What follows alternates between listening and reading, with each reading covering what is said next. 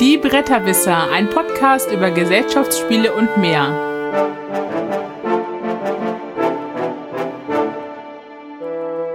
www.bretterwisser.de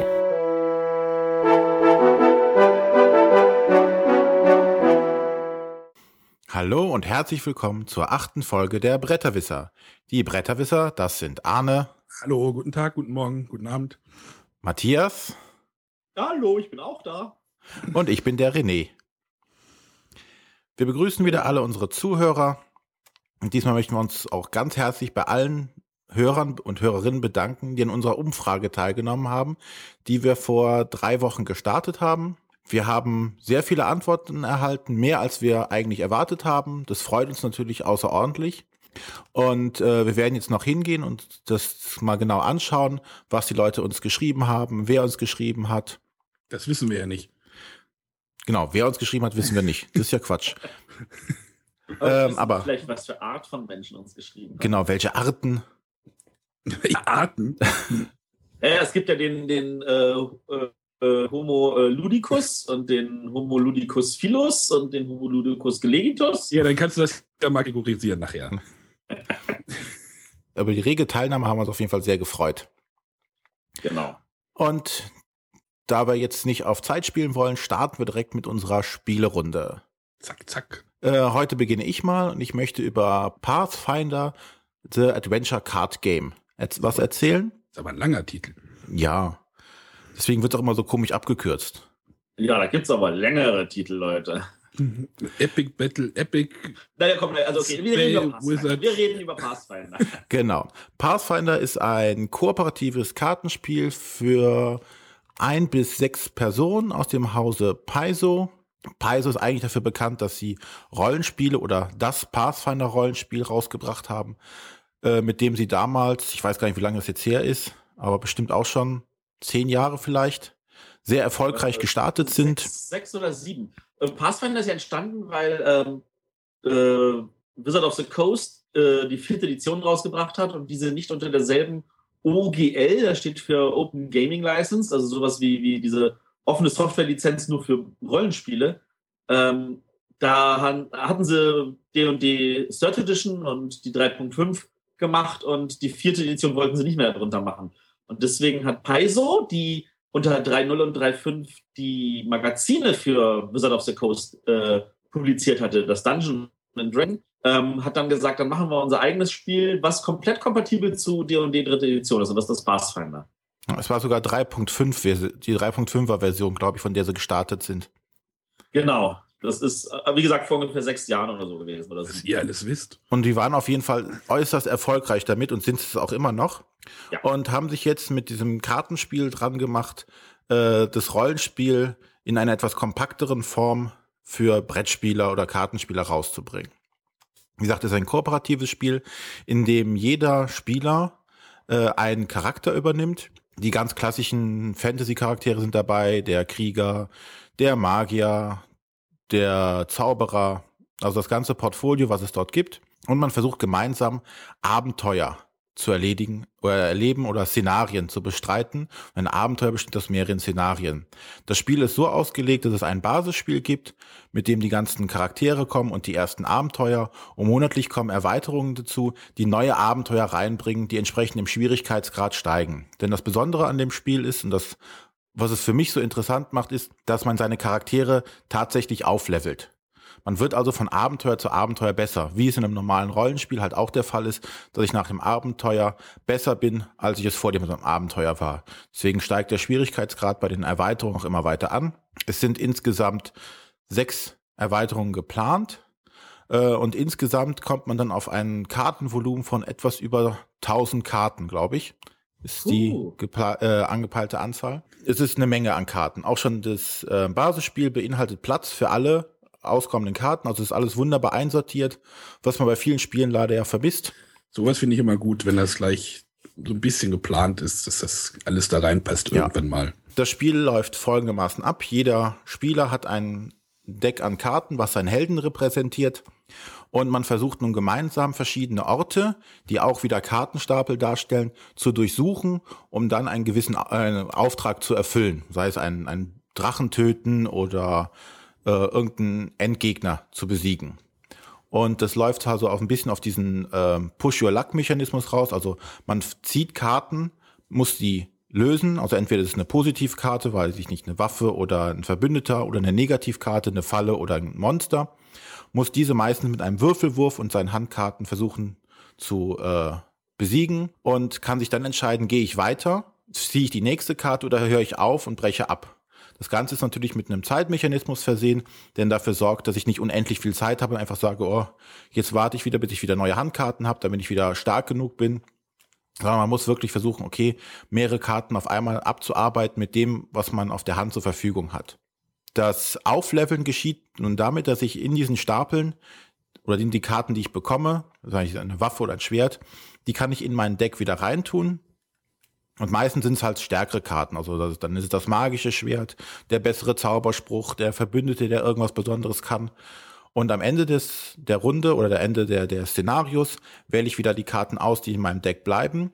Also nach und nach baut sich mein Charakter auf, kriegt immer neue Karten dazu, mit denen ich dann die, Abent die nächsten Abenteuer bestreiten kann. Der Kollege Rado von Rado Runs Through, dem Videopodcast, äh, hat es mal als den langsamsten langsamste Deckbauspiel überhaupt bezeichnet, weil es halt wirklich ja, die Beschreibung fand ich auch wirklich sehr nett, weil es halt wirklich darauf hinausläuft, dass ich am Ende des Szenarios meine Karten neu sortiere und das nächste Spiel mache, wieder neue Karten hinzubekomme, alte fliegen raus. Also wirklich dieses Deckbau, dieser Deckbaumechanismus reduziert oder verlangsamt auf mehrere Spielrunden. Wie lange dauert denn so eine Spielrunde? Ich würde mal so grob sagen, eine halbe Stunde, halbe ah, okay. bis dreiviertel Stunde in etwa. Ist also eine überschaubare Zeit, dass man am Abend auch äh, mehrere Szenarien durchspielen kann. Das ähm, Starterabenteuer, was dabei ist in der Basisbox, beinhaltet drei Szenarien. Also dieses Abenteuer kann man dann locker an einem Abend komplett durchspielen. Ähm, kann man dabei failen? Also ich meine, äh, du hast zwar gesagt, es ist Push Luck, also theoretisch müsste man wahrscheinlich failen können. Ähm, deine erste Beschreibung hat mir erstmal Erinnerung an das Herr der Ringe LCG gegeben, was man ja auch alleine spielen kann.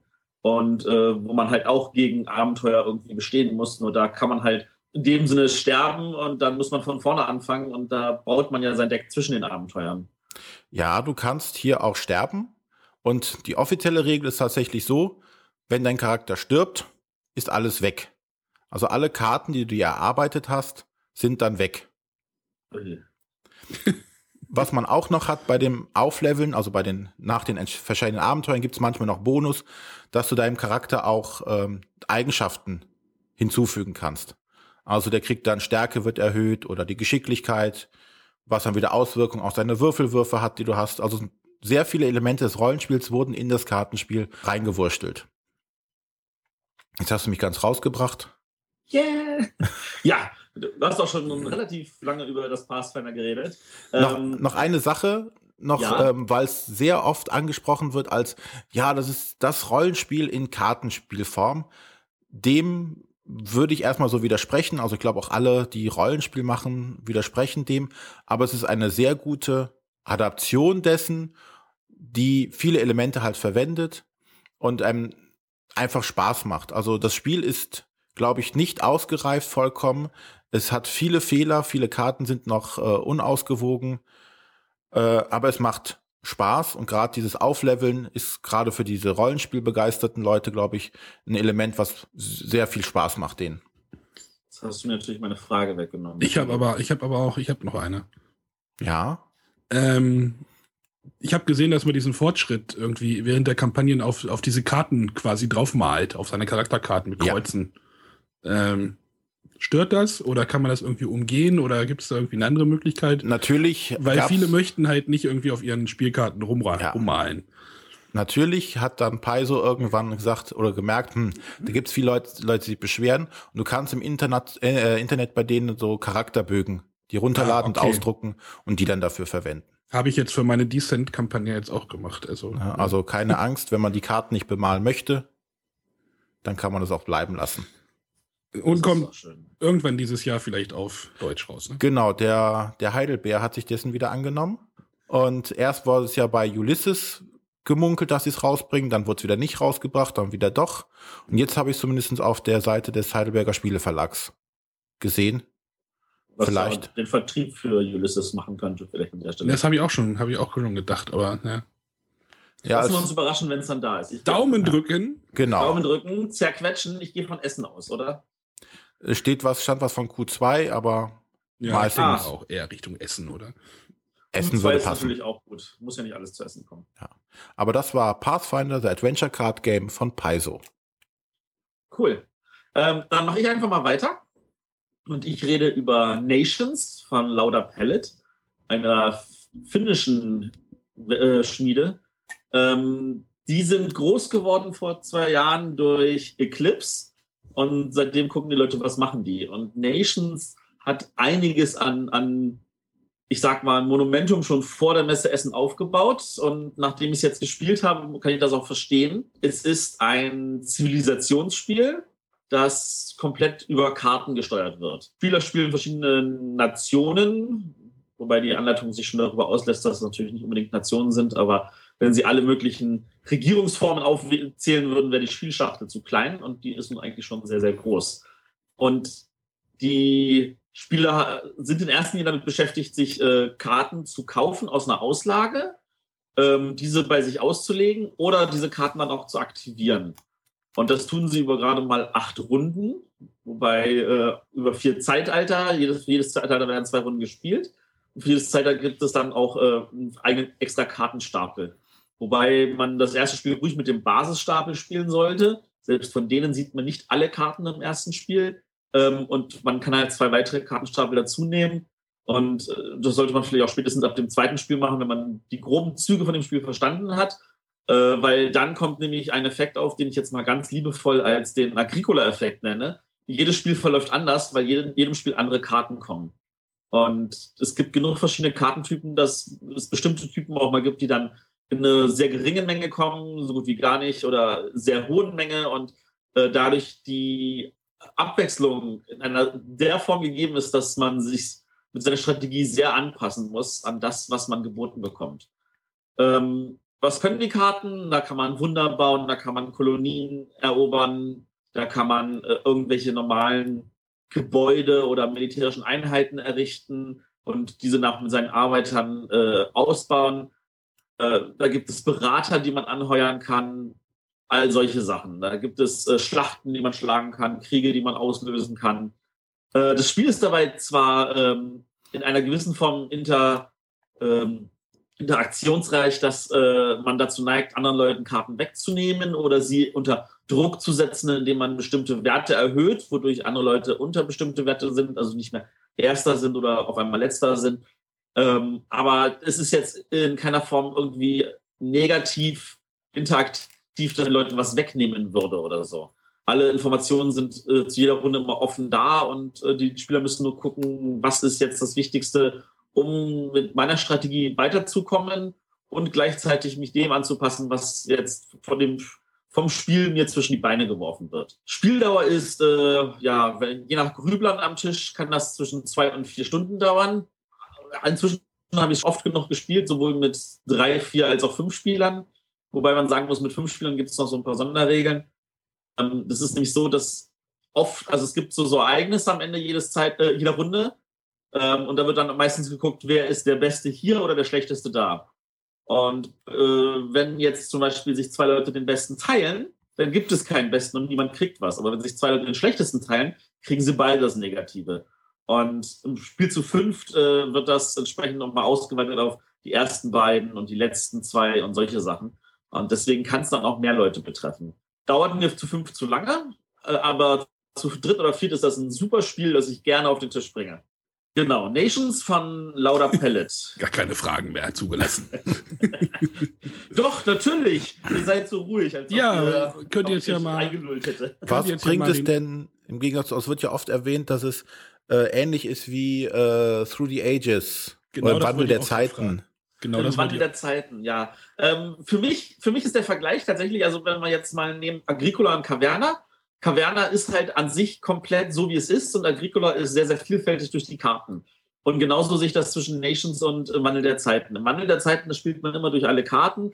Und äh, man kennt die und man weiß, dass die alle irgendwie noch kommen können. Und bei Nations, da weiß man nicht, was kommen kann.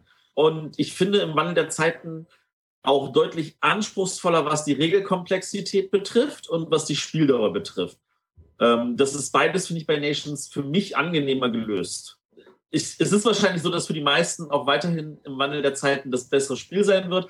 Für mich ist es Nations und in meinen Augen ist es auch verdient so weit oben bei Boardgame Geek ähm, weil es einfach äh, mehr Abwechslung bietet, den, den Taktikern mir mehr fordert und ja, nicht so ein, ein Overhead an, an Regelwust in meinem Kopf abverlangt.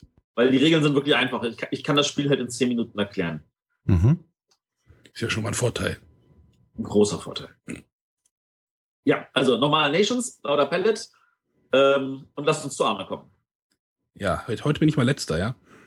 Genau. Nur der Letzte, nicht das Letzte. Ja, wir hatten, äh, das hat auch einen Grund, warum ich der Letzte bin, äh, weil ich möchte heute kein klassisches Brettspiel vorstellen, sondern eher was Digitales.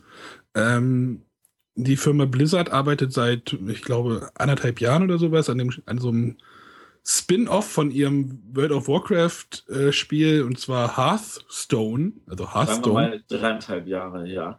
Also ich weiß nicht, wann das angekündigt wurde, aber äh, das ist äh, so ein Karten, Kartenspiel, so wie Magic the Gathering, sage ich jetzt mal so ganz vereinfacht, äh, was man halt im Moment in der Open Beta spielen kann. Also es ist jetzt zugänglich für alle und free to play. Und das habe ich die letzten, letzte Woche, glaube ich, oder letzten anderthalb Wochen äh, viel gespielt, muss ich sagen. Und ich wollte einfach mal darüber reden und einfach mal vielleicht mal nochmal vielleicht den Blick irgendwie auch vom Tellerrand des Brettspiels vielleicht nochmal ein bisschen weiten oder schweifen lassen.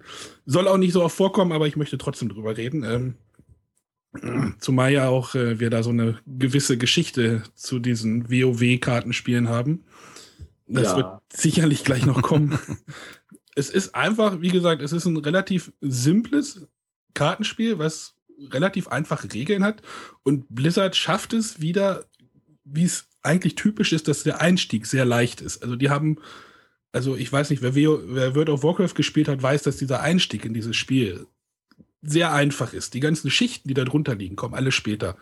Äh, und genauso ist es äh, bei dem Hearthstone auch. Also man fängt an, lockt sich ein, kriegt seinen, seinen ersten Charakter quasi, seine erste Klasse und dann wird einem so ein bisschen, hat man erstmal so vier Kämpfe, wo halt so die Basics erklärt werden und dann mh, hm, spielt man halt diesen Magier, den man am, am Anfang bekommt und äh, die erste Aufgabe lautet, level den bis Stufe 10. Und während dieser Zeit besiegt man dann halt andere Charaktere. Und wenn man einen anderen Charakter besiegt, also wenn man dann zum Beispiel äh, einen Jäger besiegt, darf man dann auch danach den Jäger auch selber spielen. Also das ist dann, geht dann halt so weiter. Äh, es sind auch alle Klassen aus World of Warcraft darin vertreten, bis auf den Todesritter den gibt's nicht. Es gibt aber Jäger, Paladin, Je äh, Jäger, Paladin, Krieger, Schamane, äh, Priester, Schurke, also alles, was man auch World of Warcraft kennt. Ähm, bitte? Mönch? Äh, nee, Mönch gibt's auch nicht. Ach ja, ich habe mit World of Warcraft irgendwie nach der Wrath of the Lich King aufgehört. Also deswegen kann ich den Platz für Erweiterungen. Kenne, ja, ich denke mal auch, dass da der Todesritter und der Mönch sicherlich irgendwann nochmal nachkommen werden. Also das könnte ich mir gut vorstellen. Aber egal, also ich kann ja noch mal kurz sagen, dass dieses Spiel, also man hat während einer Runde, also während eines Kampfes hat man ein Deck aus 30 Karten. Äh, dort gibt es halt Kreaturen und Zaubersprüche und andere und Waffen, die man halt anlegen kann. Und wenn man eine Runde spielt, fängt man mit einem Mana-Kristall an. Und jede Runde gibt es einen Mana-Kristall mehr, also bis maximal zehn. Also man hat maximal am Ende zehn Mana-Kristalle.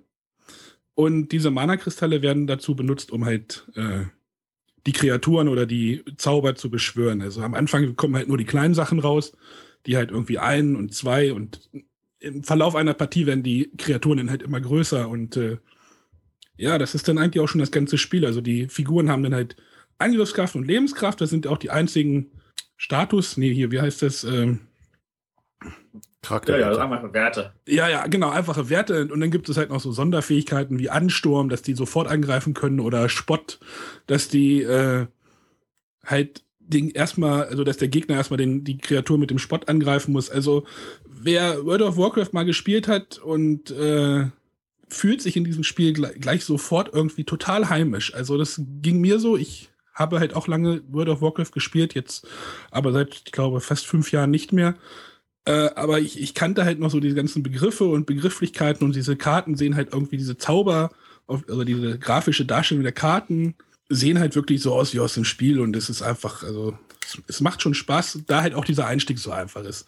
Und ich muss auch sagen, es ist free to play, hatte ich ja gesagt. Äh, und man muss auch nichts bezahlen. Also man läuft in keine Bezahlschranke rein. Das Einzige, was ist, dass es halt länger dauert. Also man kriegt halt irgendwie so tägliche Aufgaben, die man machen kann.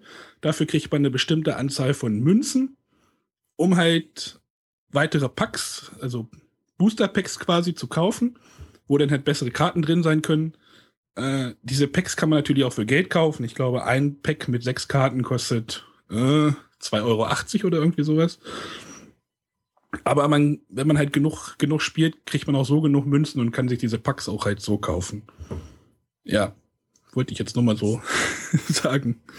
Ja, ich so. habe ich habe es auch gespielt und ich muss auch sagen, dass Blizzard es wie so oft geschafft hat, die Leute in diesen, ja, ich sag's mal, anzufixen.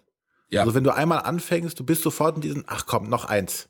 Und noch eins. Genau, und wenn ich jetzt eins. noch eins habe, dann habe ich drei Spiele geschafft und dann habe ich wieder zehn Münzen. Genau, mehr. und das ist, war ja bis jetzt bei vielen Blizzard-Spielen so. Das schaffen sie einmal wieder, sei es Diablo, sei es World of Warcraft. Das, das läuft einfach bei denen, die wissen, wie man das macht, dass man die Leute an der Stange hält und dass die da immer dabei bleiben.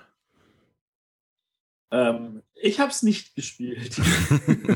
Solltest du mal. Auch wenn du es nicht willst.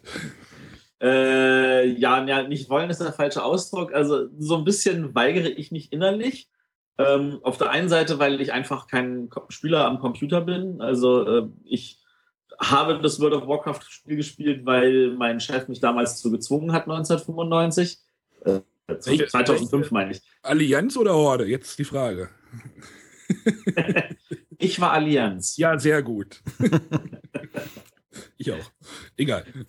Ähm, und äh, habe also das auch, äh, bin auch ziemlich äh, aufgegangen und habe, glaube ich, viel zu viel Zeit da rein investiert. Und das ging auch meiner Frau dann so. Und wir haben dann irgendwann gesagt, nee, das schaffen wir jetzt nicht mehr.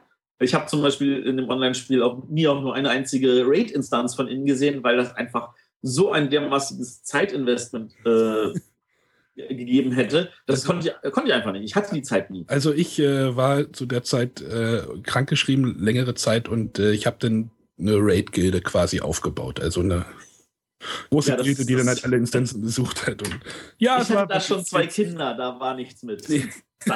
Wäre vielleicht noch schön zu erklären, was sind denn Raid-Instanzen? Äh, naja, man kann bei World of Warcraft kann man ja alleine durch die Gegend laufen, man kann aber sich zu Gruppen zusammenfinden und in irgendwelche Verliese gehen. Äh, wobei also so, so kleinere Verliese halt für Fünfergruppen sind und die großen Verliese, da trifft man sich dann in großen Gruppen von 20 bis, ich glaube, damals gab es sogar 40er. 40er gab es noch, ja. Und äh, das, das, das hieß dann Raid und nicht mehr einfach nur. Genau, Gruppe. aber halt 40 Leute zu koordinieren und äh, die anmelden zu lassen, um das alles zu planen, das ist halt wirklich ein, ein äh, ziemlicher Zeitfresser. Besonders wenn halt äh, die Verliese, in die man dann reingegangen ist, halt auch locker drei oder vier Stunden gebraucht haben und selbst dann nicht sicher war, ob man sie durch hatte. Ja, ja. genau. Also von da aus gesehen, ich habe das mal gespielt. Ansonsten äh, beschränkt sich mein Konsum an elektronischen Geräten auf das Spielen von Brettspielen auf meinem iPad äh, muss ich ganz ehrlich sagen. Äh, und das hat mir eigentlich jetzt auch mal gereicht.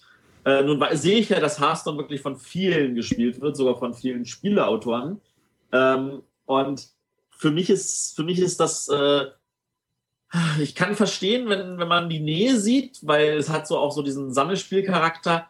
Ähm, aber äh, ich bin dann doch lieber der Mensch, der mit wirklichen Menschen am Tisch spielt und dass diesem Spiel dann, ich weiß nicht, ich, ich, ich habe irgendwie nicht das Bedürfnis, es zu spielen. Also ich denke erstmal, das Ding äh, ist dafür konzipiert, dass es irgendwann mal auf dem iPad landen wird. Es hat große Knöpfe, es hat große Bedienflächen, also für Touch-Steuerung wird das sicherlich irgendwann umgesetzt werden. Davon gehe ich mal ganz fest aus. Und ich denke mal, wenn das dann wirklich auf die iOS-Geräte kommt, dann wird das wahrscheinlich so erfolgreich werden, dass vielleicht sogar dann wieder eine Kartenversion rauskommt. Also ich könnte mir das durchaus vorstellen, obwohl du das jetzt wahrscheinlich nicht hören willst. Ah, weiß ich nicht. Ja, nee, das ist, das ist einfach nicht. Blizzard will das nicht. Ich meine, weil das, das, die Nähe zu dem ehemaligen World of Warcraft Trading Card Game ist ja nun sehr, sehr hoch. Ja, es ist aber. Es ist Tatsache, dass es dieselben Grafiken verwendet und ein ähnliches Grundsystem. ja, es ist aber ein bisschen vereinfacht, das System. Es ist vereinfacht, was ich nachvollziehen kann, aber äh, Blizzard hat ja das Spiel schon abgesegnet, äh, also abgesägt, obwohl sie äh, das nicht hätten tun müssen. Und von da aus gesehen, ich gehe nicht davon aus, dass Blizzard irgendein Interesse daran hat, dass da nochmal irgendwas gedruckt wird. Mhm. Denke ich auch nicht, weil sie so sehr alles selber in der Hand haben. Ja, dann bringen sie es halt selber raus. Aber wofür? Also warum nochmal in, in Papierform rausbringen? Du, du, musst auch bedenken, wer ist denn da die Zielgruppe? Und äh, die Zielgruppe, äh, ich meine, der, der Erfolg von Hearthstone ist unter anderem die Tatsache, ich kann es spielen, wenn ich alleine bin. Und das könnte ich in der Kartenversion ja, okay. nicht mehr. Ja, das stimmt wohl.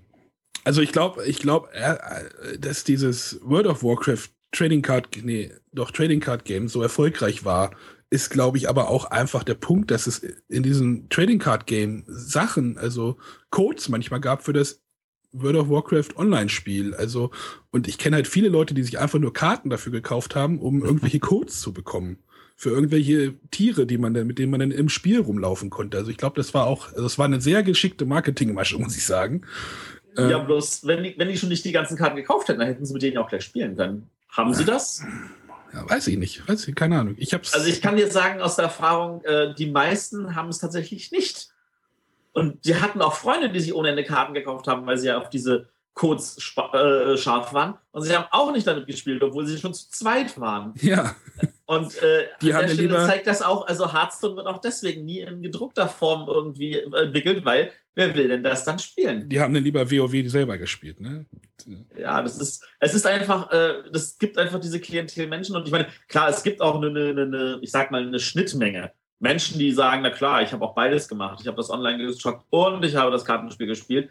Ähm, das möchte ich gar nicht bestreiten, aber diese Menge ist einfach zu klein gewesen. Ich, ich glaube, wir sollten mal ein Thema machen von Computerspielumsetzung als Brettspiel und Sinn und Unsinn des Ganzen. Und umgekehrte Richtung. Oder da, ja, da, da hätte ich ja noch Beispiele, ja. Ja, das wäre sicherlich nochmal. Also, wir werden irgendwann dann nochmal ein Thema zu machen. Äh. Gut, aber äh, dir, dir macht Hearthstone eine Menge Spaß. Mir macht Hearthstone Spaß. Auch. Ich habe es auch schon mit dem Guido gespielt und äh, er hat mir ein bisschen den Hintern versohlt. Richtig so. Äh, der, der, der Antoine Bautzer hat auch seinen Hearthstone-Nick auf Twitter veröffentlicht, falls irgendjemand mit dem spielen möchte. Äh, sehr gut. Ja, ja, wie gesagt, es macht mir, also ja, es ist, äh, erstmal ist der Deckbau relativ übersichtlich, da man halt nur maximal 30 Karten in seinem Deck haben kann. Das beschränkt einen doch ziemlich. Also man kriegt halt manchmal auch dann halt bessere Karten und dann muss man überlegen, oh, was nehme ich jetzt raus? Und ich habe jetzt neulich, habe ich mir jetzt mal irgendwie so ein lustiges Jägerdeck zusammengebaut, mit, wo ich den Gegner mit kleinen Kreaturen einfach nur überrenne und das hat bis jetzt ganz gut funktioniert. Aber wenn du dann auf den einen stößt, der die ganzen kleinen Kreaturen immer wegnimmt, halt, dann äh, geht das ja nach hinten los und dann bringt er eine große Kreatur raus und dann stehst du halt da und äh, ja. Äh, ja, Hearthstone, Open Beta, äh, einfach mal angucken, bei Google eingeben, ich weiß gar nicht, die, die Internetadresse, genau. Battlenet oder sowas. Wir verlinken also das noch in unsere, unsere, äh, Genau, unsere Hörer können da vielleicht Feedback geben, ob sie sowas überhaupt interessiert, wenn wir über sowas ab und zu, also es wäre wirklich die Ausnahme, äh, ab und zu vielleicht berichten oder auch nicht. Oder einfach nur ihre Meinung zu Hearthstone.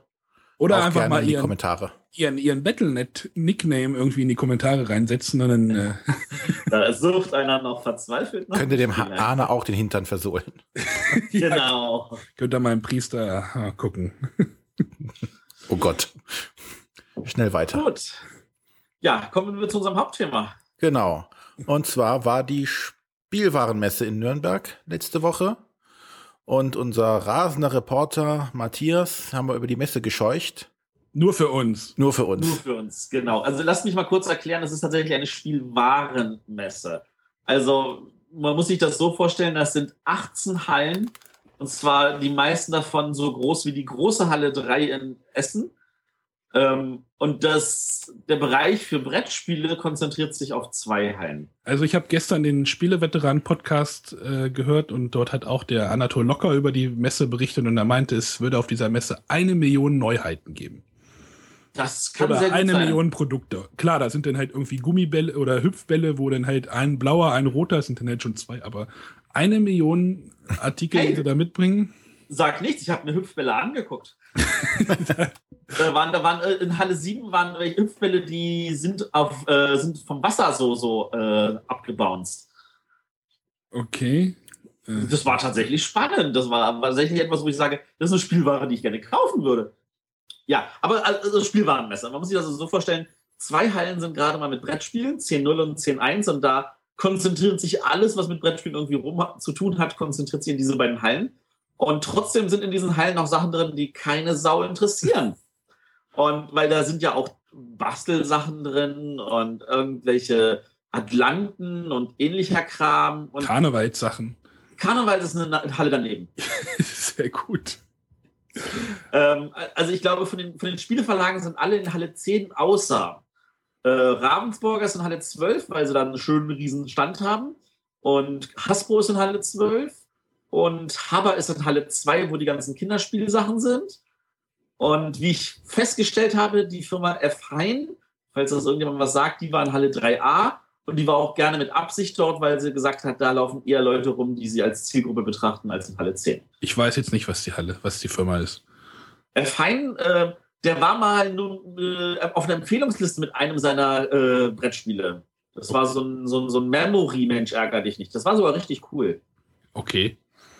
Also man kann diese Messe nicht, also nicht mit Essen vergleichen. Also viele äh, jetzt in den Foren gingen, oh Gott, ich will auch zur Messe fahren und äh, und, äh. Überhaupt nicht. Und, Also, alle, und alle sagen dann halt, fahr da nicht hin. Das bringt, also ich hatte halt auch eine Konversation mit jemandem, der meinte auch, oh, ich würde da so gerne hinfahren. Und ich sage, ich glaube, das ist nur eine Fachmesse und das Spielen ist da nicht. da ist es eine Fachmesse, da gibt es keine Tische, an denen man sich hinsetzen kann und spielen, außer bei Hans im Glück. Die sind so cool, da kann man halt auch sich hinsetzen und kann mit den Redakteuren zusammen die Neuheit spielen. Ähm, das, das ist aber wirklich, wirklich Ausnahme. Also Ja, quasi, sind dann nur Meetings und Leute in Anzügen laufen durch die Gegend und und die Spiele sind nur ausgestellt. So wie in Essen auf der Neuheitenshow quasi, ja. ja, zum Teil, zum Teil ist es einfach so, die, die Spiele sind zu 90 Prozent auch noch nicht fertig. Ja. Da, da, da sitzen noch Mockups. Man nimmt das Spiel in die Hand und stellt fest, oh, das ist eine geklebte Schachtel. und das ist völlig in Ordnung, weil das kann ja auch keiner dort kaufen. Man guckt sich das Spiel einfach nur an und das ist, ähm, man weiß, da kommt, man sieht das Material. Ähm, also jetzt, um mal ein konkretes Beispiel zu machen, wieder Hans im Glück mit Helios, das, die Stanzbögen, die waren fertig, das Material war das Richtige, die Spieleschachtel war halt noch keine rechte. Aber wenn man, also die Anleitung war noch nicht, glaube ich, gedruckt oder so, aber das, das hat ja völlig gereicht, weil man, man hat das Spiel im Notfall anspielen können, wenn man wollte. Äh, Man hat das Material gesehen, man hat sich das spielen lassen können, das reicht. Ähm, die meisten Leute, die dort rumlaufen, sind halt wirklich Einkäufer. Das sind äh, von irgendwelchen großen Firmen, die dann irgendwelche äh, Einkaufstouren machen für, weiß ich jetzt nicht, Toys R Fedes etc. Äh, und gucken, welche Produkte sind interessant, wer macht denn zum Beispiel Fernsehwerbung für seine Produkte, solche Sachen. Und äh, ja, also große, große, große Messe für Spielwaren, für Brettspieler oder äh, zumindest alles, was wir mit Bretterwisser irgendwie angehen würden. Für die würde es wahrscheinlich reichen, einen Tag dort zu sein, um alles gesehen zu haben und zwischendurch noch jede Menge Zeit gehabt zu haben, um mit Leuten zu plaudern. Genau, was hast du denn da konkret gemacht? Also, also jetzt nicht Ähm. nur für uns da irgendwie mal zwei Fotos gemacht oder so. Ja, ich habe auf Twitter ein paar Fotos gepostet. Ich habe, ähm, ja, ich war sehr dankbar. ich habe für die Firmen, für die ich da bin, habe ich dort Meetings gehabt, äh, drei Tage lang. Und äh, dann habe ich halt noch einen Tag lang, bin ich noch rumgerannt und habe ein paar äh, Interviews gemacht mit Redakteuren von Verlagen. Ich habe insgesamt acht Interviews zusammenbekommen. An dieser Stelle vielen, vielen Dank für alle, die das mitgemacht haben. Ja, vielen Dank. Ähm, die waren zum größten Teil aufgeregter als ich, habe ich gemerkt. Die, die, die Presse, der rasende Reporter ist gekommen. ja, normalerweise redet die Presse halt mit der Presseabteilung und nicht mit den Redakteuren. ähm, aber die haben alle wunderbar mitgemacht und äh, also wie gesagt, vielen Dank und äh, wir werden das im Nachhinein noch veröffentlichen, stückchenweise, so zwischen unseren regulären Sendungen, Äh, und lasst euch da einfach überraschen, was da zu hören kommt. Was und wer da kommt. Was und wer da kommt, genau. Was konntest du denn so auf der Messe, sagen wir mal, als Trend ausmachen? Was Trend. war so das Richtungsweisende? Äh, in, interessanterweise habe ich das auch ganz viele andere Leute gefragt und ich glaube, an der Stelle ein großes Danke an Sebastian Wenzel von Zuspieler, der den Trend dann einfach mal gefunden hat und der dann so offensichtlich war, dass äh, äh, sich alle am Ende auch einig waren, das ist der Trend, und zwar Jubiläen. Wir haben ganz, ganz viele Jubiläen gehabt. Ähm, das, das ist noch nicht so aufgefallen, als ich am Mittwoch bei Hans im Glück war, wo Hans im Glück halt seine 30 Jahre gefeiert hat. Und Hans im Glück hat ja seinen Vertrieb über äh, Schmidt-Spieler und Schmidt-Spieler hat 100 Jahre Mensch ärgerlich nicht gefeiert. Ähm, aber es wurde dann offensichtlich, wenn man durch die Hallen gelaufen ist. Da war Abacus, die haben 25 Jahre gefeiert und zusammen natürlich mit Michael Schach, der auch 25 Jahre gefeiert hat. Da war ein Stand weiter war Queen Games, die haben auch 25 Jahre gefeiert. Ähm, da war in der anderen Halle war Playmobil, die haben 40 Jahre gefeiert. Äh, Fedes ist rumgelaufen mit schönen großen Luftballons, da stand drauf 110 Jahre.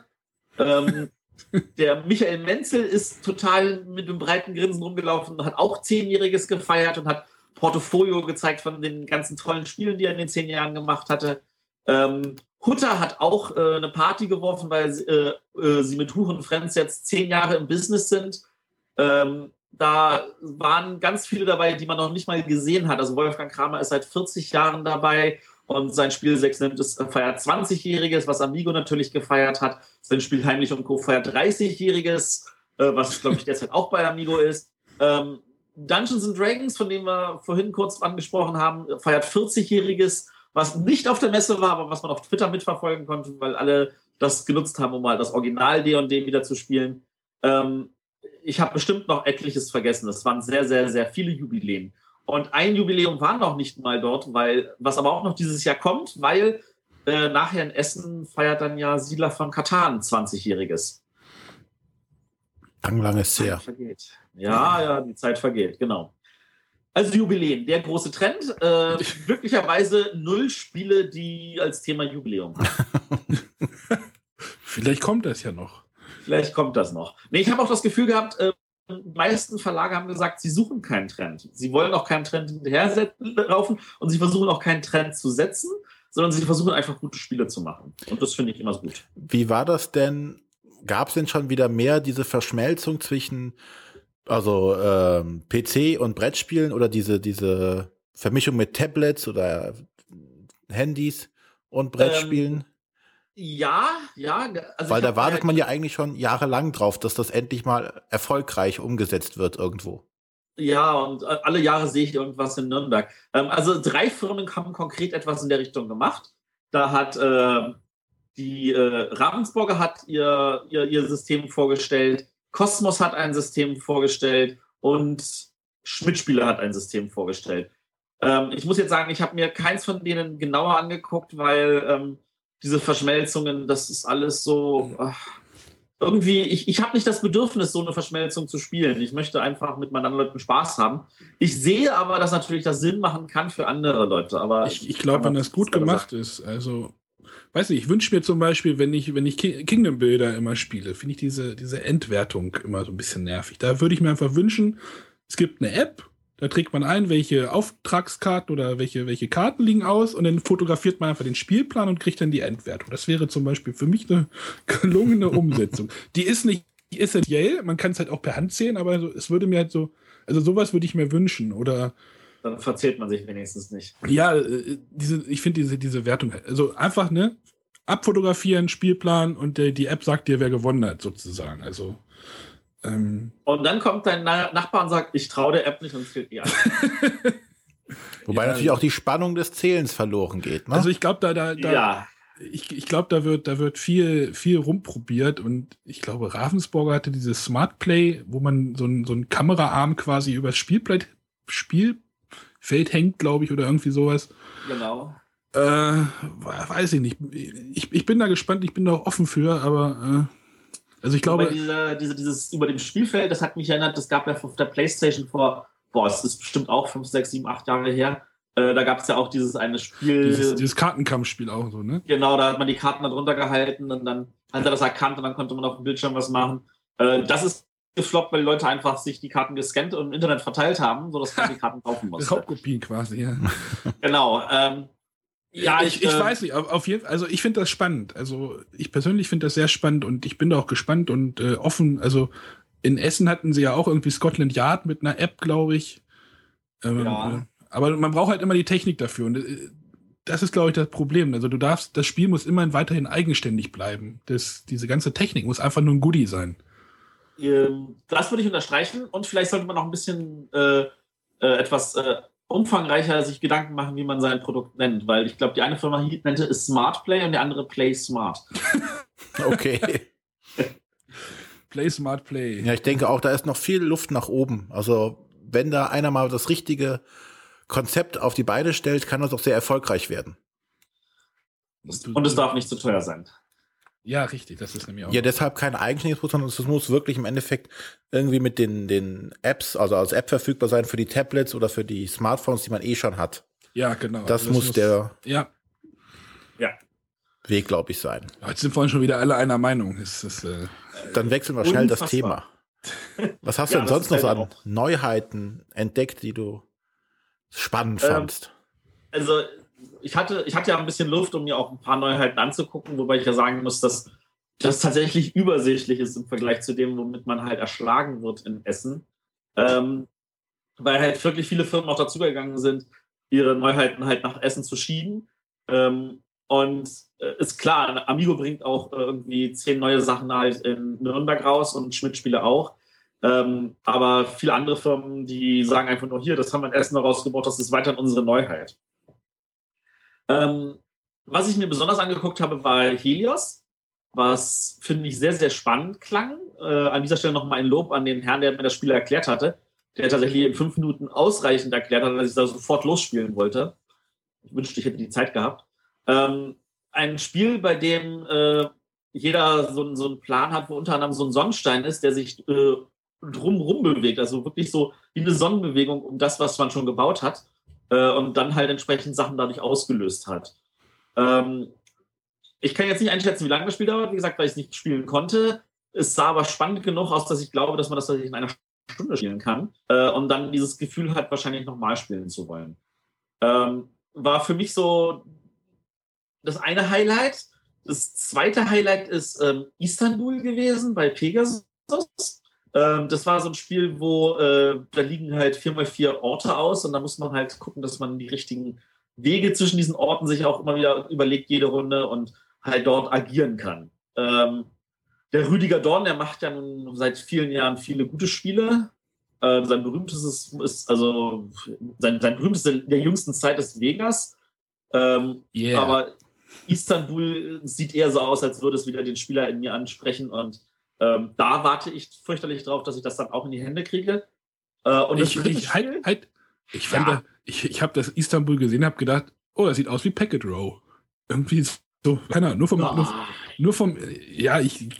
Bei Packet Row hast du halt, äh, da hast du ja Kartenablegeflächen auf den einzelnen Bereichen. Ja, es sieht irgendwie trotzdem, irgendwie sah es so aus, aber bleibt ja im gleichen Haus. äh, ja, ja, richtig. Bleibt bei, bis bei Pegasus. Ähm, und das, was mich noch am meisten interessierte, war Splendor von den Space Cowboys. Ähm, wem das jetzt nicht sagt, das ist ein neuer Verlag, den ein paar andere Verlagsvertreter, die haben ihren Job gekündigt und haben gesagt, wir machen was Neues. Ist das ein deutscher Verlag? Ein französischer. Okay.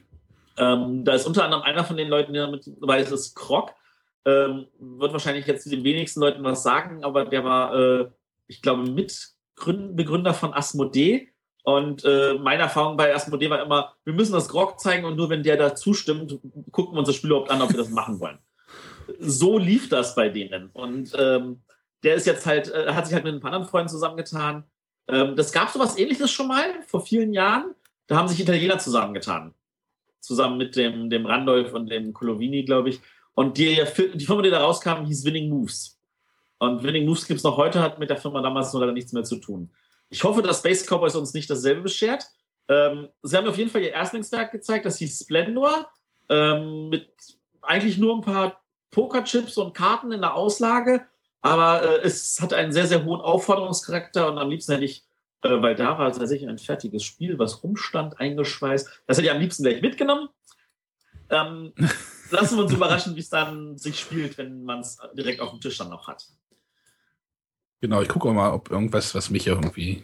Äh, ja, äh, doch, hier, dieses, äh, das neue Klaus Teuber-Spiel. Das hast du ja sicherlich auch nicht gespielt, aber gesehen. Also. Norderwind. Ja, ja Norderwind äh, machte irgendwie, also auf den Fotos, also ich habe halt nur Fotos konsumieren können bis jetzt. Äh, dieses Schiff sieht einfach irgendwie. War sehr beeindruckend. Ist, ist schon beeindruckend, ja. ja. Jeder Spieler hat so ein Schiff. Jeder, ich dachte, okay, also wir müssen noch mal kurz sagen, also in dieser Spielschachtel sind wohl Papptafeln, die man zu seinem Einmaster, also zu so einem Schiff zusammenbauen kann und man hat dann halt so ein, keine Ahnung, ich weiß nicht, wie groß es war, kannst du ja mal vielleicht mal. Äh, das war schon locker 10 Zentimeter groß. Also ein 10 Zentimeter langes Schiff irgendwie und ich weiß nicht, da muss man ja irgendwie Männchen draufstellen. Ich dachte, das wäre jetzt ein Schiff für alle, aber jeder hat so ein Schiff, das ist natürlich auch also es macht schon vom Spiel. Also es waren, es waren zumindest mehrere Schiffe auf dem Tisch, als ich mir das angeguckt hatte. Und das, also nur vom Draufgucken hat es auch einen hohen Aufforderungscharakter gehabt. Aber man hat mir gleich einen kleinen Dämpfer verpasst und hat gesagt, also bevor jemand als Vielspieler enttäuscht ist, die Zielgruppe ist tatsächlich der Familienspieler. Okay. Ja, ist ja, ist ja auch in Ordnung. Also, ja. ja, aber also man soll halt nicht zu viel erwarten. Ähm, wenn man äh, jetzt denkt, das wird jetzt der nächste äh, Täuber, der in die Richtung äh, Löwenherz geht, dann wird man enttäuscht werden. Man sollte halt eher in Richtung Katan denken, was für einen Familienspieler geeignet ist. Und dann kann man auch sehr, sehr viel Freude an dem Spiel haben. Ist ja, glaube ich, auch eher deren Zielgruppe. Also Kos ähm, Kosmos so. Hm. Ich meine, was Kosmos, ich meine, man, man, diese Schiffe konnten natürlich vor Ort nur dank der Bilder auf einen wirken, wo man sagte, boah, äh, direkt neben dem Spiel und diesen Schiffen hatten sie das Schiff nochmal in groß aufgebaut. und zwar mit groß meine ich, glaube ich, knapp einen Meter hoch. Ähm, das war natürlich dann nochmal ein extra Blickfang für Fotos eigentlich. Aber ich habe gesagt, das ist ja nicht Teil des Spiels in der Größe, deswegen haben wir es nicht fotografiert. Okay. Ja. Und Was ansonsten gab es noch viele andere Neuheiten. Ach so, ja. Was ja. hat denn so die Gerüchteküche von sich hören ah, lassen? Ah, die Gerüchteküche. Also ich habe ein paar Gerüchte gehört. Ähm, also eins, eins von den Gerüchten, was mir dann auch gleich irgendwie entkräftet wurde, war so, dass äh, Katan Kosmos verlassen würde. Was, äh, denke ich mal, auch definitiv äh, entkräftigt werden konnte, weil der Herr, der sich für Katan gekümmert hat bei Kosmos, der ist halt gegangen. Und der Arndt Fischer ist jetzt für Katan zuständig bei Kosmos. Also da ist eher das, das Personalkarussell hat sich gedreht. Ähm, einige Leute haben Firmen verlassen, sind zu anderen. Der Stefan Stadler zum Beispiel, der äh, Ende 2012 halt äh, Cosmos verlassen hatte, um zu Queen Games zu gehen, hat jetzt Queen Games verlassen und ist jetzt bei Lookout. Ähm, die Trennungen finden aber interessanterweise grundsätzlich immer nur im Guten statt. Was vielleicht damit zusammenhängt, dass die äh, Welt so klein ist im Brettspielbereich, dass die Leute sich trotzdem alle lieb haben und jeder versteht, wenn jeder, wenn jemand sagt, ich möchte, ich suche neue Herausforderungen. Ähm, da gab es noch mehr, die, an die erinnere ich mich jetzt gar nicht mehr alle. Also das war das, was mir auf jeden Fall am meisten im Hinterkopf geblieben ist. Äh, der Zuspieler hat, glaube ich, alle, die ihm untergekommen sind, auch getwittert. Ähm, die suchen wir vielleicht für die Shownotes noch mal raus. Ähm, ansonsten gab es natürlich äh, so, so die Standardpartys, äh, sage ich mal. Äh, jeder, der was auf sich hielt, hat versucht, eingeladen zu werden von Hans im Glück und Schmidt Spiele zu deren Party am Mittwochabend. Äh, und jeder, der nichts auf sich hielt, ist trotzdem aufgetaucht und hat versucht reinzukommen. äh, was tatsächlich auch bei einigen geklappt hat, was aber natürlich eigentlich unschön ist, weil äh, die planen natürlich eine große Feier für x Personen und dann kommen x plus x Personen und dann ist es wirklich proppevoll. Es ist wirklich so proppevoll, da kann man kaum was machen. Es ist jedes Mal sehr lecker. Also, und ich bin auch wirklich eher rausgekugelt und gerollt, als dass ich gelaufen wäre. Ähm, und, aber es ist, das ist tatsächlich, es fühlt sich trotzdem heimisch an. Also man ist dann immer ein kleines Grüppchen, man kann sich mit jedem unterhalten und ähm, man kann auch tatsächlich dann die ganzen Neuheiten schon spielen und antesten, äh, was wir auch getan haben. Also ich saß dann mit dem Carsten von Ludoversum, mit dem Sebastian von Zuspieler und mit dem Michael von der Spielwiese saß ich dann da abends und wir haben äh, vier oder fünf Neuheiten getestet. Äh, wir haben dann auch noch Wert drauf gelegt, wir wollen Bibi und Tina testen, haben wir dann aber doch nicht gemacht. Nicht? Nein, haben wir dann doch. Hätte unsere nein. Hörer jetzt bestimmt interessiert. Äh, ja, ja. es tut mir leid, ich konnte nicht Aber wir haben es hingestellt und wir haben uns das Material angeguckt. Immerhin. Immerhin, genau. Ähm, ja, das war auf jeden Fall äh, immer wieder schön. Ähm, wenn ich jetzt so vielleicht zusammenfassend sagen müsste, was waren meine Highlights, ähm, würde ich definitiv an der Stelle sagen, die Möglichkeit halt mit den Redakteuren was aufzunehmen. Das war wirklich toll und die, die Begeisterung, mit der die Redakteure das auch mitgemacht haben, war toll.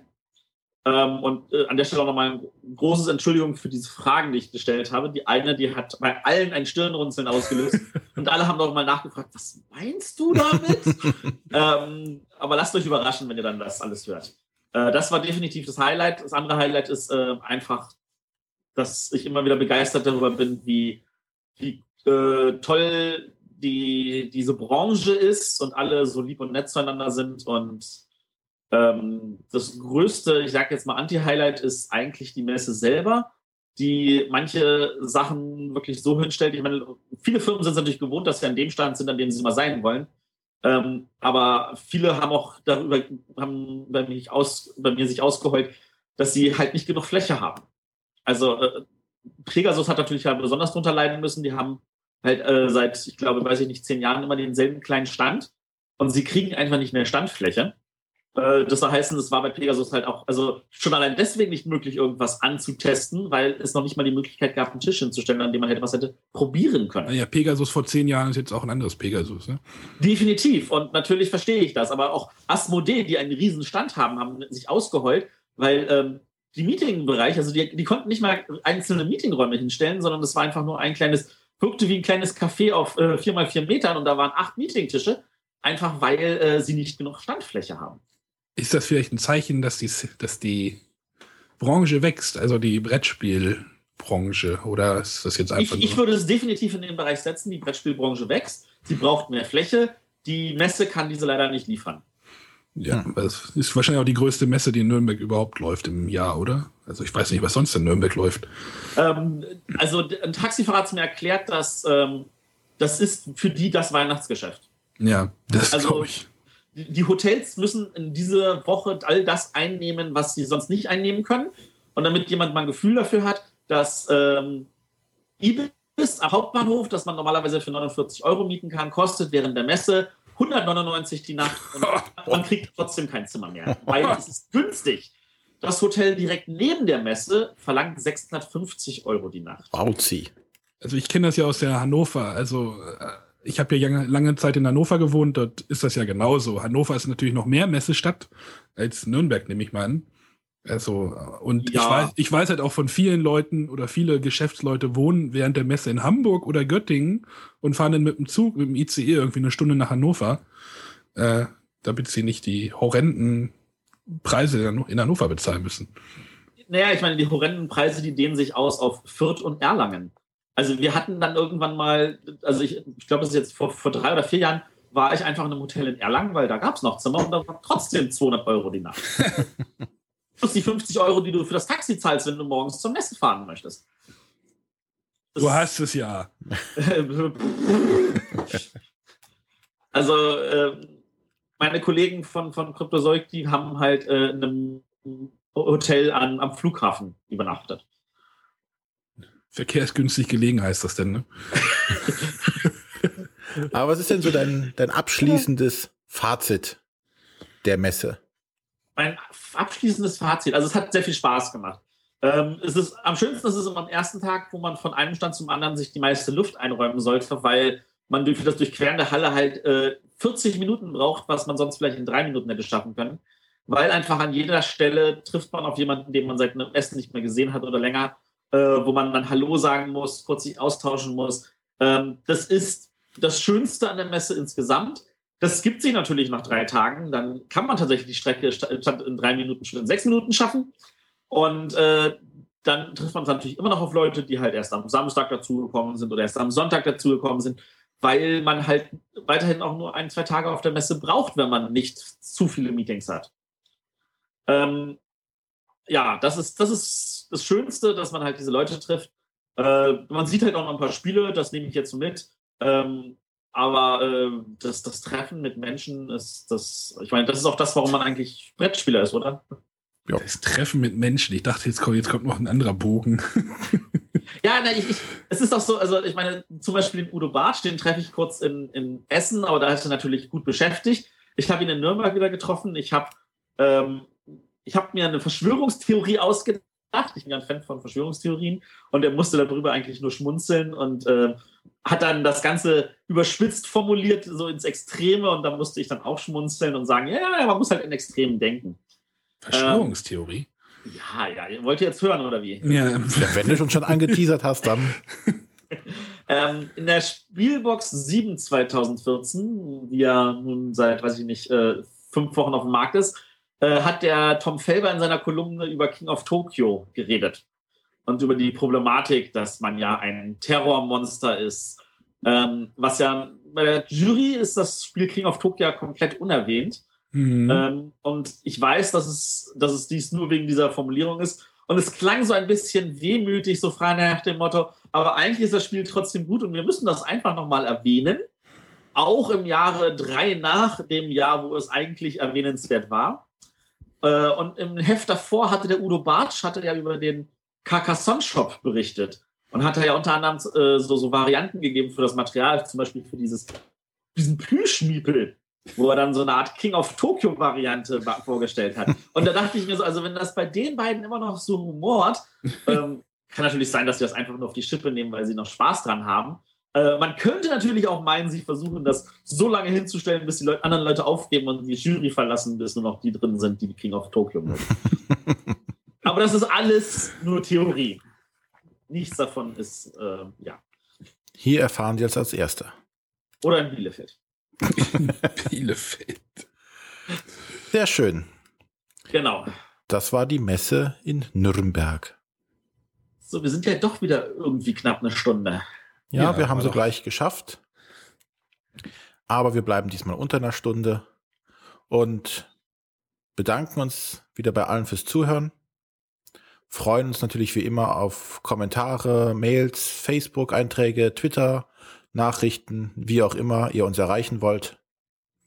Schreibt uns eure Meinung in den Blog, was ihr zu Hearthstone oder von Hearthstone haltet oder ob wir generell mal über Computerspiele oder Brettspielumsetzung auf Computern reden sollen oder nicht sollen. Also ich genau. finde halt, find halt interessant, was auf dem Tablet-Markt gerade los ist in, de, in, der, in dem Bereich und äh, vielleicht kommt da in Zukunft auch nochmal was. Ja, da können wir auf jeden Fall nochmal auch größer drüber erzählen. Alles klar. Dann hören wir uns in zwei Wochen wieder. Nächste Woche werden wir dann beginnen, die äh, ersten Interviews zu veröffentlichen, die dann immer, wie der Matthias schon erwähnte, zwischen unseren regulären Folgen als sogenannte Sonderfolgen erscheinen werden. Special Edition. Special Edition. Ich habe es Bretterwister Spezial genannt. Oh, sehr gut. Sehr schön. So werden wir es auch nennen. Ach, haben wir jetzt beschlossen, ja? Jetzt ja. Live on Tape. Wunsch von mir. Live on Tape. Okay, dann sage ich mal Tschüss. Tschüss. Tschüssing.